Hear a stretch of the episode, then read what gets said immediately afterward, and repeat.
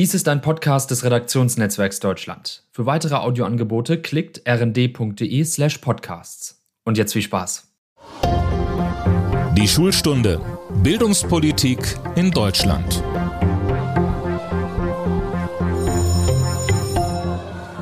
Hallo zu unserem Podcast Die Schulstunde. Mein Name ist Tobias Peter und ich bin Korrespondent im Berliner Büro des Redaktionsnetzwerks Deutschland.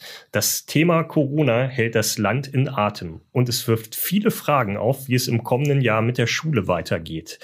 Was würden erneute Schulschließungen bedeuten? Wie groß sind die Probleme gerade für Schülerinnen und Schüler, denen zu Hause nicht so gut geholfen werden kann?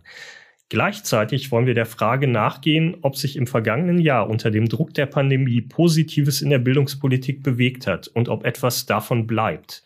Ich freue mich, dass wir dafür einen Gesprächspartner haben, der in einer der ersten Folgen schon einmal bei uns war. Er ist einer der wichtigsten Bildungsexperten weltweit. Andreas Schleicher ist OECD-Bildungsdirektor und Chef der PISA-Studie. Herzlich willkommen, Herr Schleicher. Guten Tag, Herr Peter.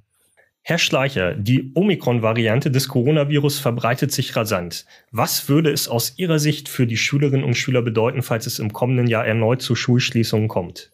Also ich glaube, wir haben ja gerade im internationalen Vergleich gesehen, dass sich auch bei schwieriger Infek Infektionslage die Schulen offen lassen halten, wenn das äh, Priorität hat und wenn man da entsprechende Vorbereitungen trifft. Ich glaube wirklich, dass man Schulschließungen wirklich nur als allerletztes Mittel sehen muss. Wenn es die gibt, sind die Folgen relativ klar abschätzbar. Ne? Die Schüler, die gelernt haben, selbstständig zu lernen, die Zugang zu gut geeigneter Technologie haben, die zu Hause ein unterstützendes Umfeld vorfinden, äh, für die ist das weniger Problem. Aber die große Mehrheit der Schüler, äh, die meistens nur löffelweise gefüttert wird von ihren Lehrkräften, die vielleicht auch gar nicht so motiviert sind, selbstständig zu lernen, die zu Hause nicht das unterstützende Umfeld vorfinden, äh, die werden weiter abgehängt. Ne?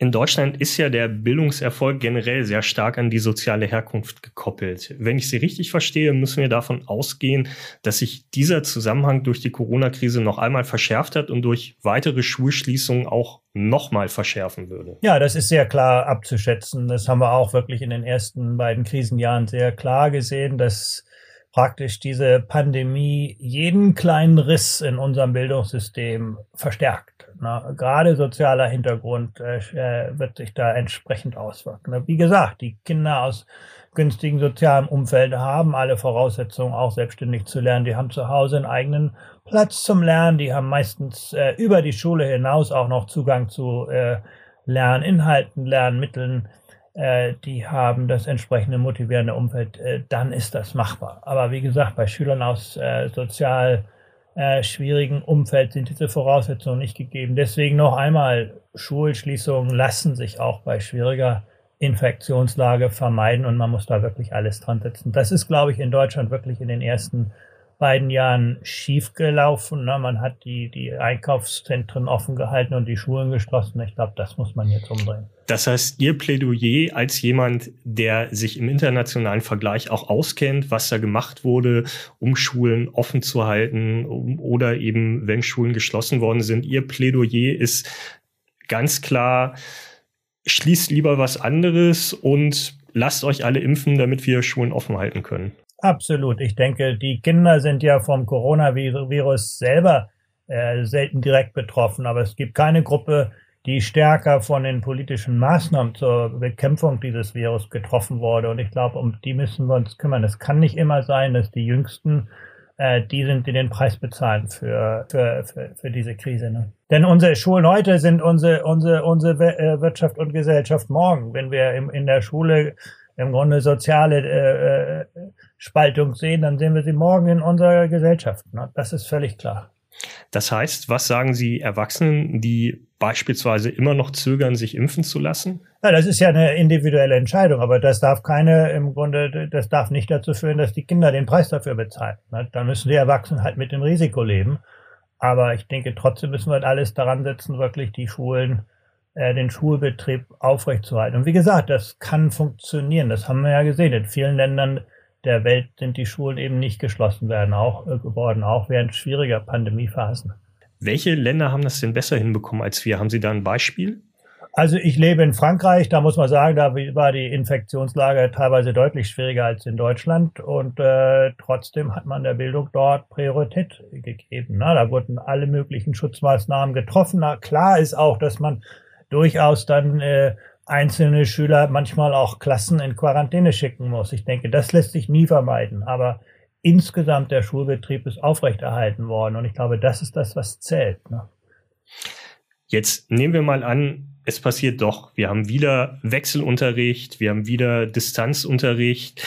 Ist Deutschland dafür heute deutlich besser gerüstet als zu Beginn der Krise?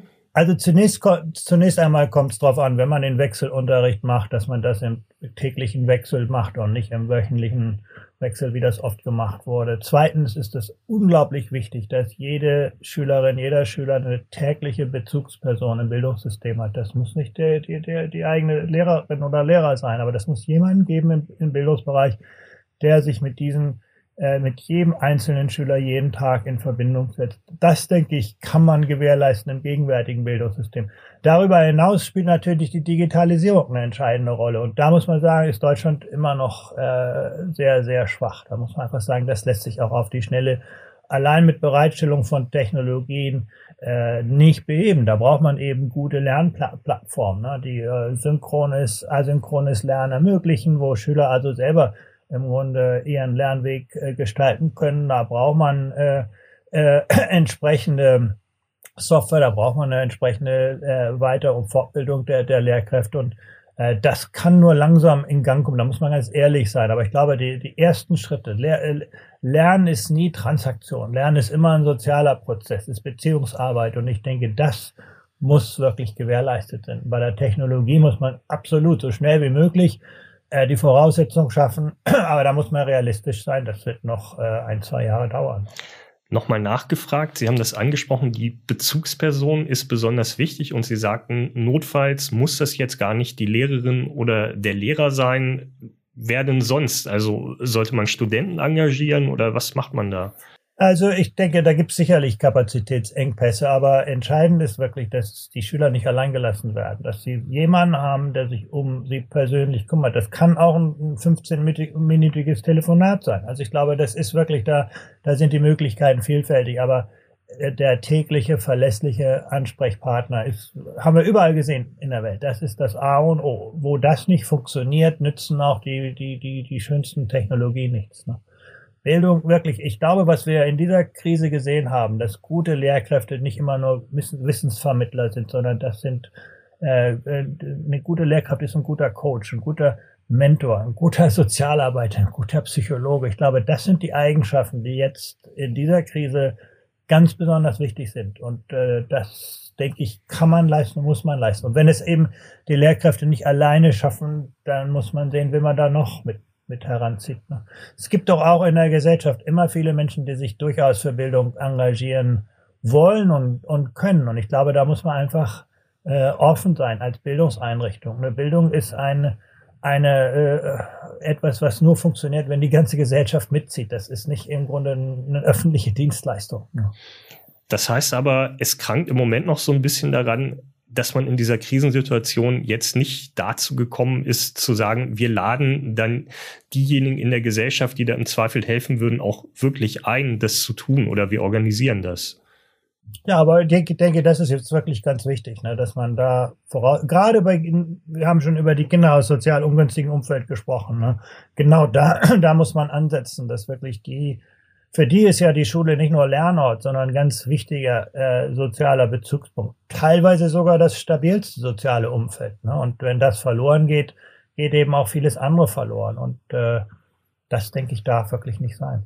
Aber noch einmal, ich glaube, wir sprechen wirklich über äh, den allerletzten äh, äh, Schritt. Ich denke, wir müssen im Vorab verhindern, dass es wieder zur Schulschließung kommt. Das ist wirklich das Entscheidende. Und ich bin auch aus der äh, letzten, aus den letzten Pandemiephasen äh, davon überzeugt, dass das äh, durchaus im Rahmen der gegebenen Möglichkeiten machbar ist. Wenn wir noch mal kurz über die technologische Frage sprechen, wenn ich Sie richtig verstehe, sagen Sie, da ist jetzt zwar Geld in die Hand genommen worden, aber Deutschland braucht da tatsächlich noch Zeit, um technologisch auf Stand zu kommen und gleichzeitig meine ich Sie so zu verstehen, dass Sie sagen, das Kernproblem ist gleichzeitig noch, die Lehrer sind im Grunde genommen noch gar nicht in der Lage, jedenfalls zu einem großen Teil, das, was da an technologischem Fortschritt ist, wirklich in diese Arbeit zu übersetzen, dass sie es als Coach nutzen, dass sie es wirklich genau auf den Schüler zuschneiden, dass da individuelles Lernen draus wird. Verstehe ich Sie da richtig? Ja, ich meine, seien wir doch mal ehrlich. Das meiste, was wir an technologischer Nutzung sehen heute, ist, dass das normale Unterrichtseinheiten per Zoom oder, oder Teams abgeleistet werden. Und das kann nicht funktionieren. Ne, wir können nicht einfach die normale Pädagogik äh, bisschen Technik draufsetzen und dann so umsetzen. Nein, die Digitalisierung gibt uns ja ganz andere Möglichkeiten. Eine Digitalisierung kann Lernen so viel individueller, so viel interaktiver, so viel dynamischer machen. Ne? Warum soll ich zuhören, wenn mir jemand ein Experiment über Zoom erklärt, wenn ich das heute in einem virtuellen Laboratorium selber durchführen kann? Da liegt das große Potenzial äh, der, der digitalen Technologien. Ne? Die künstliche Intelligenz, wenn ich äh, an einem Mathematik-Lernprogramm arbeite, kann dieses Programm erkennen, äh, äh, was mir leicht fällt, wo ich Schwierigkeiten habe, was mir Spaß macht, was mich langweilt und kann im Grunde dann äh, das Lernen wirklich adaptiver, interaktiver, dynamischer gestalten. Das ist das Potenzial.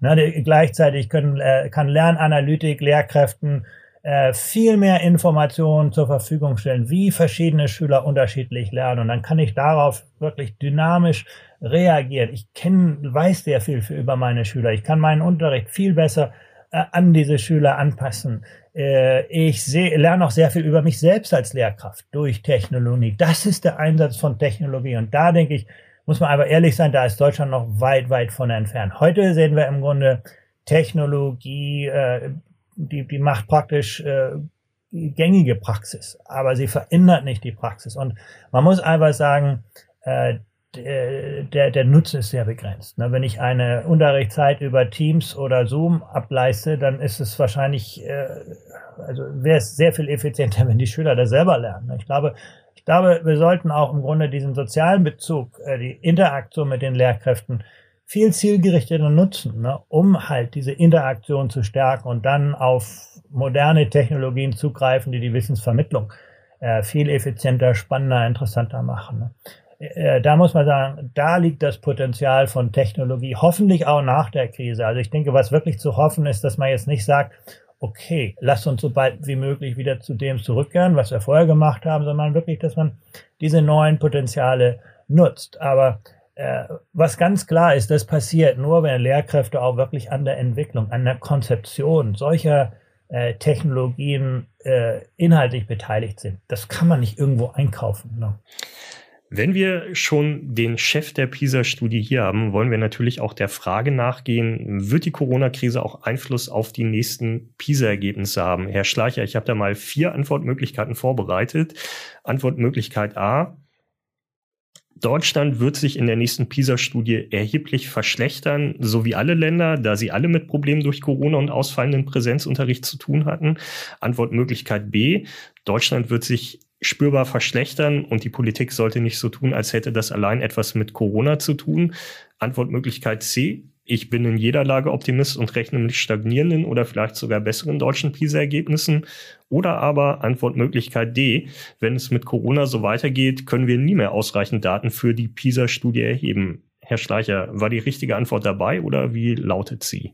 Ja, also wir verwenden bei PISA Multiple-Choice-Fragen ja nur sehr ungern, weil sie im Grunde uns in vorgefertigte Schemata pressen. Ne? Was bei PISA im Grunde der Aufgabentyp ist ja meistens eine Aufgabe, wo Schüler selber ihre Antwort finden müssen. Und ich würde das auch hier so sagen. Ich glaube, äh, es kann von jedem etwas sein. Also ich glaube ganz sicher, dass wir die, die, den Einfluss dieser Corona-Krise im Bildungsbereich äh, klar sehen, aber er wird sich differenzierter niederschlagen. Noch einmal, ich glaube, Schüler aus günstigen sozialen Umfeld werden vielleicht durch diese Krise äh, noch ganz gut durchkommen. Vielleicht werden sie auch Dinge gelernt haben, die sie sonst nicht gelernt hätten, nämlich ihr eigenes Lernen selbstständig selber in die Hand zu nehmen, selber Lernziele zu setzen, selber Lernfortschritte zu bewerten, im Grunde selber auf neue Unterrichtsressourcen zu, zuzugreifen. Ich glaube, äh, vielleicht sehen wir da sogar positive Effekte. Aber wie gesagt, es gibt große Schülergruppen, die wurden einfach allein gelassen während dieser Krise. Die hatten keine günstigen Voraussetzungen, und vielleicht auch nicht die Motivation. Und da werden wir ganz sicher äh, Einbrüche erleben. Und äh,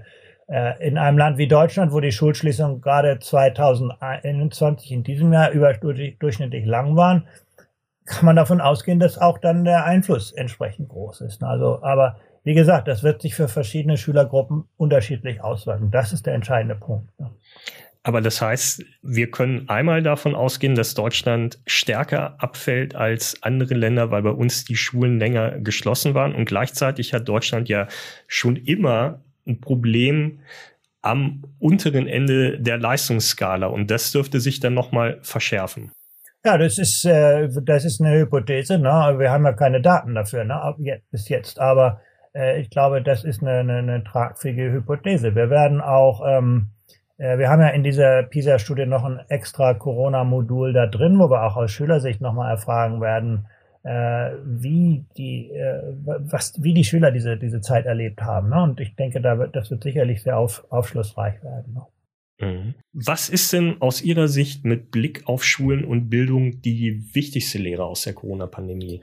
Ja, ich glaube, die wichtigste Lehre ist, dass die Zukunft uns immer wieder überraschen wird. Wir haben im Grunde Bildungssysteme, die sehr unbeweglich sind, die sehr starr sind, die sehr administrativ organisiert sind und die, die solchen Veränderungen nicht gewachsen sind. Und ich denke, die Corona-Krise äh, ist ja nur äh, ein kleines Beispiel. Ne? Der Klimawandel wird unsere Welt, unser Leben deutlich stärker beeinflussen langfristig. Die künstliche Intelligenz stellt uns vor die große Frage, was macht uns zu Menschen? Ne? Dinge, die wir leicht unterrichten, die wir leicht testen können, die lassen sich heute auch leicht äh, digitalisieren, automatisieren. Diese, wir wissen, wie wir zweitklassige Roboter bilden, ne? Menschen, die einfach wiedergeben, was wir ihnen vorher erzählt haben. Und da ist Deutschland sehr gut. Aber was macht uns zu Menschen in dieser neuen Welt? Ich glaube, das sind die Fragen, die Überraschungen, die auf uns zukommen werden. Und ich glaube, das ist für mich das Entscheidende. Nicht im Grunde, wie reagieren wir auf die nächste Pandemie, sondern wie machen wir unsere Bildungssysteme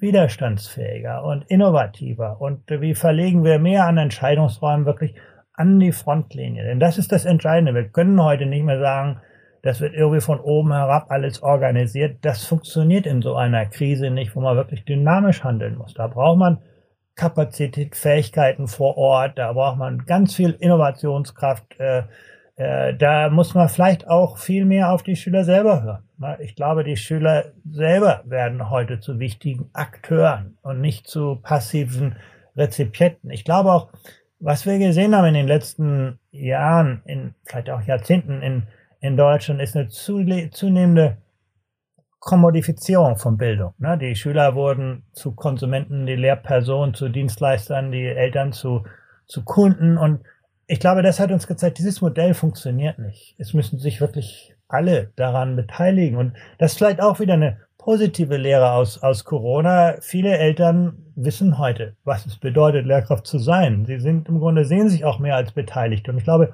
alle diese positive Energie müssen wir schon nutzen für die Zukunft. Ne? Muss sich etwas an der Lehrerausbildung verändern? Also ist es einfach so, dass wir in Deutschland den Lehrer tatsächlich zu sehr dafür ausbilden, dass er sagt, das ist der Lehrplan, den muss ich umsetzen. Also müssen wir im Grunde genommen schon in der Ausbildung den Keim für viel mehr selbstständiges, freies, kreatives Handeln setzen? Ja, ich glaube, die Ausbildung der Lehrkräfte ist äh, ganz sicher ein entscheidender Faktor, aber äh, vielleicht weniger entscheidend, als wir oft denken. Das ist mal unsere erste Reaktion, wenn irgendwas nicht funktioniert. Ach, die Leute sind nicht so gut ausgebildet. Ne? Und äh, es gibt aber, glaube ich, keine Berufsgruppe, die so viel an, an, an Ausbildung mitnimmt wie, wie Lehrkräfte. Ich denke, entscheidend ist wirklich ein Arbeitsumfeld zu schaffen, wo Lehrkräfte die Zeit und den Raum finden, über den Unterricht hinaus an der Entwicklung neuer Lehr- und Unterrichtskonzepte zu arbeiten, an der Forschung an Technologie teilzunehmen, mit ihren Kollegen gemeinsam äh, neue Konzepte zu entwickeln, ne? im Team in der Schule arbeiten. Ich glaube, das ist wirklich das Entscheidende, dass der, dass die Schule zu einem Ort wird, wo nicht nur Schüler lernen, sondern wo alle lernen. Wo also, ich glaube, ich würde vielleicht sogar sagen, in Deutschland ist die Lehrerausbildung tendenziell eher zu lang als zu kurz.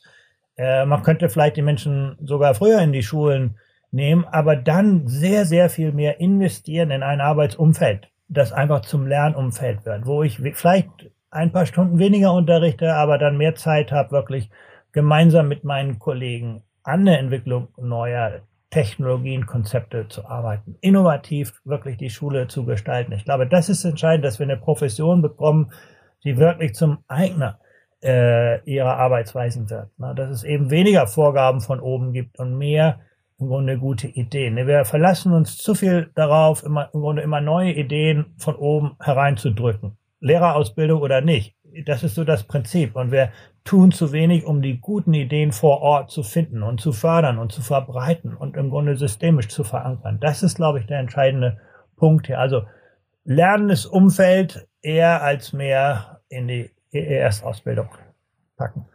Jetzt gibt es mit dem Digitalpakt ja Milliarden, die in die Schulen investiert werden können, auch wenn das Geld vor Ort oft noch nicht angekommen ist. Sehen Sie die Gefahr, dass dieses Geld ohne großen Effekt am Ende verpufft? Oder glauben Sie, auf die lange Strecke, auch wenn das dauert, wandelt sich da tatsächlich was zum Guten?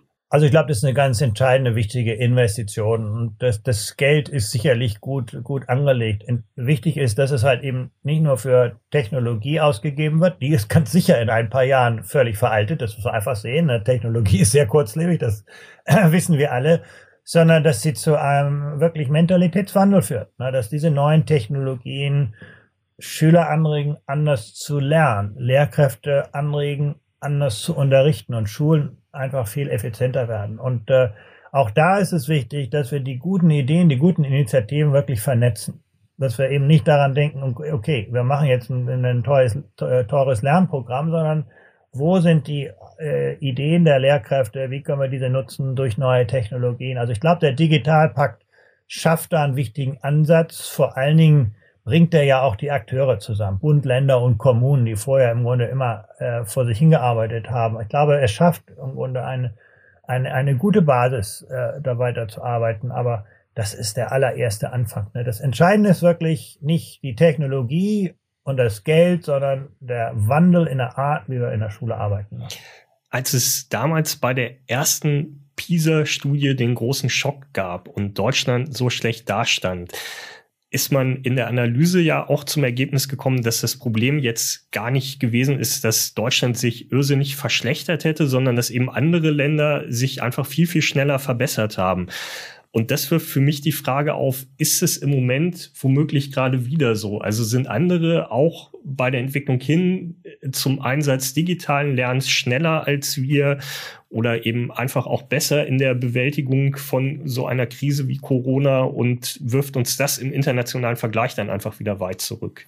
Ja, ich glaube schon, dass wir also äh, im, in, nach dem PISA-Schock äh, wichtige Aufgaben in Angriff genommen haben. Aber heute ist das Umfeld ähnlich. Ne? Ich war letzte Woche in äh, Korea, wenn ich dort sehe, wie die Digitalisierung aktiv aufgenommen wird von den Menschen vor Ort, von den Lehrkräften. Ne? Das ist ihr Projekt. Das ist nicht irgendwo die Regierung, die jetzt mehr Geld ausgibt, sondern das sind die, die Lehrkräfte selber, die im Grunde neue Pädagogik entwickeln, die sich auch um, um nach der Corona-Krise um die Stärkung sozialer, emotionaler Fähigkeiten ihrer Schüler äh, eher kümmern. Ne? Das war eine Schwäche des Bildungssystems, ist dort sichtbar geworden und sofort sieht man Leute aktiv daran, daran arbeiten und das, das fehlt in Deutschland. Ne? Da wird immer auf Vorgaben äh, von, von oben gewartet und äh, äh, die Freiräume sind begrenzt. Also ich glaube schon, äh, gerade in Bezug auf die Digitalisierung sieht man an eine Reihe von anderen Ländern, auch in Europa übrigens, wenn, wenn wir nach Estland schauen oder so, ne, die da äh, wirklich mit einer Dynamik nach vorne gehen, die wir in Deutschland so nicht sehen. Ne. In der vergangenen Podcast-Folge habe ich mit der Vorsitzenden des Deutschen Philologenverbandes Susanne Link-Klitzing über die Reaktion der Politik auf die Corona-Krise und über die Bildungspolitik der vergangenen Jahre gesprochen. Und da hören wir einmal ganz kurz rein. Wenn es denn tatsächlich den Politikerinnen und Politikern immer schon darum gegangen wäre, dass Schule möglichst gut ausgestattet ist, dann hätte man schon vor Corona für eine vernünftige Lehrerversorgung und Schulausstattung gesorgt und nicht erst in der Corona-Pandemie die Bedeutung von Schule so hochgehoben, weil das Wichtige aus meiner Perspektive war, die Betreuung, die durch Schule gewährleistet wurde, die war auf einmal so wichtig. Das kann man auch verstehen, das ist auch wichtig und richtig. Wenn wir aber eines gelernt haben, dann ist Schule sowohl als Betreuungs-, aber eben auch als Erziehungs- und Unterrichtsort ungemein wichtig. Herr Schleicher, hat Frau Link-Litzing recht und sehen Sie die Gefahr, dass die Politik das besondere Interesse an den Schulen nach der Pandemie einfach wieder verliert? Äh, das hoffe ich, wie gesagt, nicht. Ich glaube, wir haben eine gute Voraussetzung, vieles anders zu machen. Ne? Noch einmal, Eltern, die vielleicht vorher sich eher als Kunden gesehen haben, sind heute beteiligt. Die sehen im Grunde, was Lernen ausmacht, wie wichtig Schule ist für, für ihre Kinder. Ich glaube, dieses Potenzial, dieses Interesse äh, können wir nutzen. Ich glaube auch, dass äh, noch einmal die Digitalisierung uns neue Möglichkeiten schafft. Die Pandemie eröffnet uns neue Chancen. Dinge nicht einfach wieder so machen wie vorher, sondern äh, Dinge wirklich anders in Angriff zu nehmen. Und diese Chance, äh, denke ich, äh, muss Deutschland nutzen, denn das ist unsere Zukunft. Wir haben als Land äh, wenig andere Ressourcen. Äh, unsere, unsere Schulen heute sind unsere Gesellschaft, unsere, unsere Wirtschaft und äh, äh, von morgen. Machen Lehrer sich zu einfach, wenn sie in erster Linie nach mehr Personal und besseren Bedingungen rufen? Also müssen die eigentlich von sich aus sagen, ich ändere hier bei mir vor Ort was, auch ohne, dass mir jemand schon die Rahmenbedingungen verändert?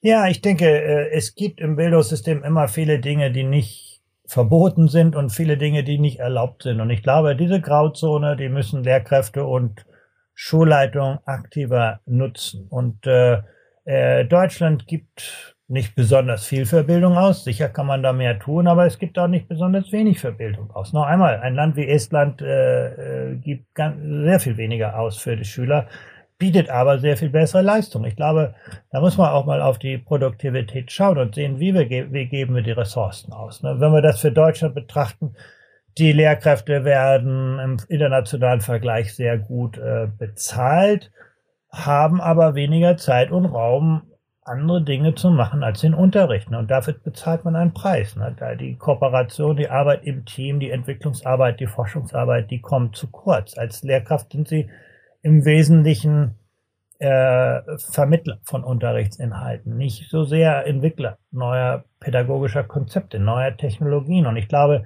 äh, da muss man einfach sehen, wie nutzen wir die Ressourcen. Wenn ich mich entscheiden muss zwischen kleineren Klassen und und äh, besseren Arbeitsbedingungen, äh, besseren Lehrkräften, dann sind die Lehrkräfte wirklich das Entscheidende. Und da ist in Deutschland oft auf das falsche Pferd gesetzt worden. Ne? Wie machen wir die Klassen kleiner? Äh, und äh, äh, zum, zum Dritten muss man auch sehen, wie kann man das Zusammenspiel zwischen Bund, Ländern und Kommunen einfach effizienter gestalten. Ne? Wir haben die Kommunen, die verantwortlich sind für die Infrastruktur, die sind damit völlig überfordert, gerade wenn es auf digitale Lösungen anbelangt, die wirklich ja nicht nur, nicht nur äh, kommunal, nicht nur länderspezifisch, die muss man halt heute fast global organisieren, so, so wichtig ist das. Ne? Äh, die sind damit völlig überfordert. Dann haben wir die Länder, die können die Lehrkräfte gut bezahlen, aber eben äh, nicht die Arbeitsbedingungen vor Ort entsprechend anpassen. Und wir haben den Bund, der das Geld hat, aber irgendwo äh, nicht mitmischen darf. Ne? Und ich denke, auch da muss man viel effizientere Strukturen schaffen, dass die Ressourcen gut genutzt werden. Letzter Punkt hier, äh, die, äh, die Ressourcen muss man viel stärker an die Bedingungen vor Ort knüpfen. Wir haben in Deutschland im Grunde immer noch ein Gießkannenprinzip, den Königsteiner Schlüssel, der die Gelder irgendwo verteilt. Äh, viele Länder haben heute formelbasierte Finanzierungssysteme. Da richtet sich das Geld, was eine Schule bekommt, nach der Schülerschaft, nach der Geografie, also den Arbeitsbedingungen vor Ort. Ne? Denn eins ist klar, wenn Sie aus einem günstigen sozialen Umfeld kommen, dann haben sie im Leben immer offene Türen vor sich, immer viele Chancen. Wenn sie aus einem ungünstigen Umfeld kommen, dann gibt es nur eine einzige Chance in ihrem Leben und das ist eine gute Lehrkraft zu finden, eine gute Schule. Und deswegen brauchen wir die besten Lehrkräfte an den schwierigsten Schulen und äh, dafür muss man Anreize, Arbeitsbedingungen, Unterstützung schaffen. Und das ist also noch einmal, nicht das Gießkannenprinzip, sondern Ressourcen dort einzusetzen, wo sie die größte Wirkung entfalten können. Da, glaube ich, gibt es in, in Deutschland unglaublich viel Luft nach oben. Also ich wäre skeptisch zu sagen, es lässt sich alles mit mehr Geld äh, lösen. Das haben wir übrigens in den letzten Jahren ja so gemacht. Die Ausgaben sind in Deutschland deutlich gestiegen, aber die Leistungsergebnisse sind im PISA-Vergleich eher, eher, haben eher abgenommen. Also ich glaube, mehr Geld alleine äh, ist nicht die Antwort. Die Antwort ist im Grunde, wie nutzen wir Ressourcen zielgerichtiger, systematischer und vor allen Dingen, wie verknüpfen wir sie mit den sozialen Anforderungen vor Ort.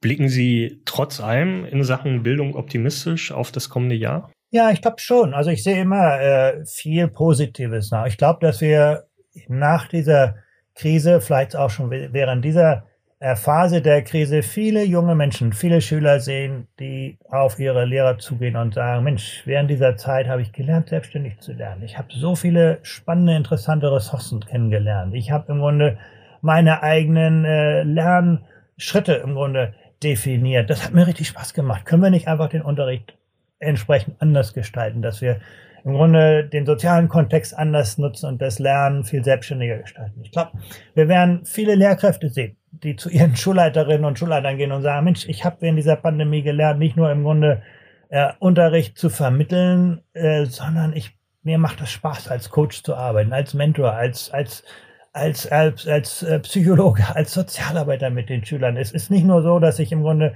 mein Arbeitsgebiet kenne oder wie, wie verschiedene Schüler unterschiedlich lernen, sondern ich kenne meine Schüler jetzt und es macht mir Spaß, mit denen zu arbeiten. Ich glaube, Sie werden viele Schulleiter sehen, die sagen, Mensch, ihr habt uns in der Krise völlig allein gelassen. Aber wir haben das gepackt. Ne? Wir haben das im Grunde hinbekommen und wir wissen jetzt, wie wir unsere Arbeit vor Ort gestalten können. Wir brauchen, wir nutzen auch die Freiräume, die wir haben. Und ich glaube, diese Dynamik, und dann kommt die Technologie, wo wir einfach gesehen haben, die Technologie ist nicht dazu da, bestehende Lernkonzepte zu konservieren, sondern wirklich zu verändern und dass, dass, dass wir das aktiv in, in Angriff nehmen. Also ich glaube, diesen Aufbruch, äh, den gibt es und äh, der hat auch eine, eine, eine Breite erreicht, dass er wirklich Dynamik entfalten kann. Ich glaube, es ist ungemein wichtig, das zu nutzen. Wenn wir diesen Aufbruch so nicht nutzen, dann werden wir wahrscheinlich keine zweite Chance bekommen in den nächsten Jahren. Wir kommen jetzt zu unserer Rubrik Das persönliche Schulerlebnis. Herr Schleicher, sind Sie jemals gern zu einem Elternabend gegangen? Äh, ja, mich hat das immer persönlich interessiert äh, bei meinen Kindern und äh, ja, äh, aber wie gesagt, das kommt auch aus meiner eigenen Bildungsbiografie. Ne? Aber äh, ja, kann ich sagen, hat mir Spaß gemacht. Und Sie fanden nicht, dass es doch gelegentlich irgendwie sich in die Länge zog und so nervtötend verschwendete Zeit war? Äh, kann ich aus meiner persönlichen äh, Erfahrung selten sagen. Natürlich ist das immer sehr variabel, aber ich fand das schon interessant, einfach zu erleben, wie die Schule aus Sicht der Lehrkräfte aussieht. Na, vielleicht bin ich nicht immer einverstanden gewesen, aber es hat mich interessiert, wie andere Menschen dieses Lernumfeld meiner Kinder sehen. Ich habe das, das immer aus meiner der Perspektive meiner Kinder erlebt und dann einfach einfach mal die Lehrer Perspektiven. Ich habe ein, äh, zwei Töchter gehabt, die sehr gut mit dem französischen Bildungssystem zurechtgekommen sind, einen Sohn, äh, dem das äh, schwerer gefallen ist und einfach mal aus der anderen Perspektive zu erleben, ich fand das spannend. Haben die eigenen Kinder den Nachteil in der Schule, wenn der Vater Chef der PISA-Studie ist oder nimmt das der Lehrer eigentlich gar nicht wahr? Wenig. Also ich habe das auch absolut äh, äh, vermieden. Ne? Und äh, ne, glaube ich, das war kein, kein Thema hier. Haben Sie noch Freunde aus Ihrer eigenen Schulzeit? Ja, ganz sicher. Ja. Wie viele? Eine äh, ne, ne ganze Reihe wirklich. Also ich glaube, das ist, äh, ich bin damals auch auf eine Schule gegangen, wo sehr viel Wert auf den Klassenverband ge gelegt wurde. Das war noch nicht das Kurz Kurssystem, sondern man war da praktisch zusammen über viele Jahre und äh, das hat geprägt. Also mit vielen äh, Klassenkameraden bin ich immer noch im Austausch. Mal angenommen, Sie wären Lehrer, in welchem Schulsystem würden Sie am liebsten arbeiten? In einem Schulsystem, das mir wirklich äh, den Raum gibt, wirklich mitzugestalten und mh, Dinge zu entwickeln. Also ich glaube, äh, Estland, vielleicht Japan, also das gibt schon eine Reihe von Schulsystemen, wo das wirklich äh, spannend ist zu arbeiten, wo auch vor allem die Anerkennung des Lehrerberufs wirklich sehr, sehr positiv besetzt ist. Ne? Die letzte Frage, Herr Schleicher, wäre die Welt ohne PISA-Studie wirklich eine schlechtere? Also wir wüssten weniger über die Welt. Ich glaube, das ist das Entscheidende. Ne? Ich glaube, wir können ja nur Dinge verbessern, die wir irgendwo sehen können. Und ich glaube, das hat die PISA-Studie geleistet. Sie hat uns gezeigt, wo Dinge funktionieren und wo sie nicht funktionieren. Und äh, daraus kann man dann entsprechende Schlüsse ziehen. Also sie hat im Grunde ja nur die Probleme beleuchtet. Aber äh, insofern, äh, wir wüssten weniger über die Welt, sagen wir es mal so. Herr Schleicher, ich danke Ihnen fürs Gespräch. Danke, Herr Peter. In unserem Podcast Die Schulstunde hat immer die junge Generation das letzte Wort. Und deshalb bin ich jetzt verbunden mit jemandem, der mich durch dieses Podcast ja immer wieder begleitet hat. Die Rede ist von Dario Schramm, der bis vor kurzem Generalsekretär der Bundesschülerkonferenz war. Hallo Dario. Hi Tobias. Dario, wo erreiche ich dich gerade? Ja, ich bin äh, am anderen Ende der Welt. Ich sitze gerade äh, am Küchentisch meiner Gastfamilie oder meiner ehemaligen Gastfamilie äh, im Bundesstaat New York und äh, habe ganz viel Schnee aktuell um mich rum. Und das heißt, du hast ja immer noch guten Kontakt und würdest vermutlich auch jedem empfehlen, wenn er oder sie die Möglichkeit hat und es irgendwie finanziert bekommt, vielleicht auch mit einem Stipendium sowas mal zu machen. Absolut. Ich glaube, dass äh, das Auslandsjahr das Beste ist, was man einerseits für sich selber machen kann, für sich als, als Person. Ich habe so viel gelernt und weil du es gerade angesprochen hast, ich glaube, dass wir deutlich mehr tun könnten dafür, dass eben auch deutlich mehr Schülerinnen und Schüler die Möglichkeit bekommen könnten, ähm, ja, dieses Erlebnis machen zu können. Ja, und jetzt kommen wir schon wieder zu den traurigen Themen. Dario, kannst du glauben, dass wir in Sachen Corona jetzt im Grunde genommen wieder dastehen, wo wir schon mal vor einem Jahr waren? Es ist eigentlich total verrückt, ne, dass wir heute da wieder drüber reden. Ich weiß gar nicht, wann wir das erste Mal, den, den, wo ich das erste Mal im Podcast war. Ich glaube, das war jetzt wirklich, es müsste jetzt ein knappes Jahr her sein. Und da haben wir über dieselben Sachen geredet. Also Digitalisierung der Schulen. Wir haben darüber geredet, dass die Schulen wieder vermutlich schließen oder geradezu sind. Ähm, das ist ja auch wieder der Fall. Ich weiß, dass heute die erst, das erste Bundesland Thüringen wieder gesagt hat, dass sie äh, bis Mitte Januar die Schulen zulassen. Also es ist eigentlich, es fühlt sich an, als wären wir in der Zeit stehen geblieben und würden uns einfach die ganze Zeit im Kreis drehen. Ich habe mit PISA-Chef Andreas Schleicher gesprochen und er hat ein echtes Plädoyer dafür gehalten, dass die Schulen jetzt unbedingt offen bleiben sollten. Als Generalsekretär der Bundesschülerkonferenz musstest du dich immer auch viel intern abstimmen. Jetzt bist du ohne Amt und kannst vollkommen frei sprechen. Hat Andreas Schleicher recht oder müsste man noch ein bisschen vorsichtiger sein? Nein, er hat absolut recht. Ich glaube, dass das Öffnen der Schulen bzw. das Offenbleiben der Schulen der wichtigste Punkt sein wird. Denn ähm, was ja viele immer vergessen ist, dass diese Schulen eben nicht nur der Ort sind. Das, das höre ich mich auch äh, wie eine, wie eine gesprungene Schallplatte an. Aber Schulen sind ja nicht nur einfach der Ort, wo es darum geht, eben äh, die Lehrinhalte zu vermitteln, sondern ähm, wir, wir bilden ja ganz viel auch der Persönlichkeit dort aus. Also viele junge Menschen ähm, werden dort erwachsen, leben dort ihre Pubertät und, und, und. Und äh, wenn wir uns anschauen, was gerade passiert, dass die Schulen vermutlich wieder langsam schließen, ähm, wir haben immens viele Quarantänefälle oder Infektionsfälle, ähm, dann dürfen wir einfach nicht sagen, wir machen einfach wieder zu, weil das das sozusagen einfachst erscheinbarste Mittel ist. Und äh, wir sollten aber, das ist immer der Gegenzug, den ich glaube, der wirklich wichtig ist, schauen, dass wir irgendwie das Maximale drumherum schaffen. Sprich, wirklich jeden Tag testen, zu gucken, dass man irgendwie es schaffen kann, dass die Abstände eingehalten werden. Aber und da muss ich schon äh, das auch nochmal sagen, ähm, das oberste Ziel muss vor allem sein, dass die Schulen offen bleiben. Du hast ein Buch geschrieben mit dem Titel Die Vernachlässigten. Es wird am 1. Februar erscheinen. Was erwartet uns da? Ja, das Buch ist eigentlich der Versuch, mal nochmal differenzierter und auch fundierter in die großen Themen einzugehen, die jetzt auch in der Corona-Zeit immer wieder von mir angesprochen worden sind. Also es äh, ging natürlich, so das geht viel auch darum, um die Frage, wie können wir die Schule von morgen gestalten, aber es ist auch der Versuch mal ähm, zu schauen, wo liegen eigentlich die Probleme. Ähm, und mir war es eben wichtig, nicht nur zu sagen, okay, wir haben Probleme in der Modernisierung, wir haben Probleme in Themenbereichen wie Inklusion, Chancengleichheit und anderen Dingen, sondern eben auch zu schauen, wie können wir das lösen, kurzfristig sowie langfristig. Und eigentlich ist es der Versuch, diese ja auch in vielerlei Hinsicht Wut, die, die sich angestaut hat, auch in meiner Arbeit irgendwo bei der Bundesschülerkonferenz einfach mal ähm, niederzuschreiben. Und ähm, das am Ende ist das Ergebnis sozusagen das Buch, was, was nächstes Jahr dann erscheint. In der Pandemie haben die Schulen so viel Aufmerksamkeit bekommen wie noch nie. Glaubst du, wenn das Ganze in einem Jahr dann hoffentlich mal wirklich vorbei ist, dass das dabei bleibt oder was das dann? Ich habe den Eindruck, dass ähm, viele, ich meine, dieses Corona-müde, das ist ja ein Begriff, den wir alle mittlerweile kennen. Viele wollen es einfach nicht mehr hören. Und ich glaube, das bezieht sich auch auf viele andere Dinge, gerade auch den Bildungsbereich, weil das, was wir ja gerade schon angesprochen haben, diese Themen, die immer wiederkehren, die Probleme, die sich nicht geändert haben, das sind alles Dinge, die, die können eigentlich mittlerweile alle Leute ähm, in Deutschland einem mit, mitreden, weil jeder weiß, was aktuell ähm, im, im Argen liegt. Und ich habe den Eindruck, dass viele darüber einfach gar nicht mehr reden wollen, weil es so für selbstverständlich schon erklärt worden ist. Und das halte ich für fatal, weil die Probleme ja aktuell nicht besser werden, sondern sie werden einfach nur noch schlimmer.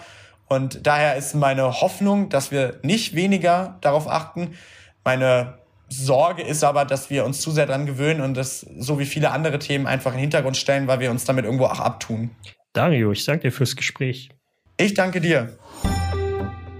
Das war die letzte Folge unseres Podcasts Die Schulstunde.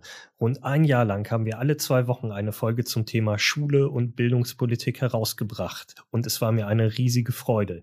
Ich bedanke mich bei allen meinen Gästen, bei Joachim Gauck, Saskia Esken, Katrin Göring-Eckert, Hubertus Heil, Christian Lindner, Kevin Kühnert, Jürgen Domian, Thomas Hitzelsberger und bei vielen anderen mehr. Bei vielen tollen Expertinnen und Experten, bei Lehrerinnen und Lehrern, bei Schülerinnen und Schülern, die geholfen haben, diesen Podcast zu dem zu machen, was er ist. Mein Tipp, hören Sie sich die vorhandenen Folgen einfach noch eine Milliarde Mal an. Kommen Sie gut ins neue Jahr. Früher oder später hören wir uns ganz bestimmt wieder und tschüss.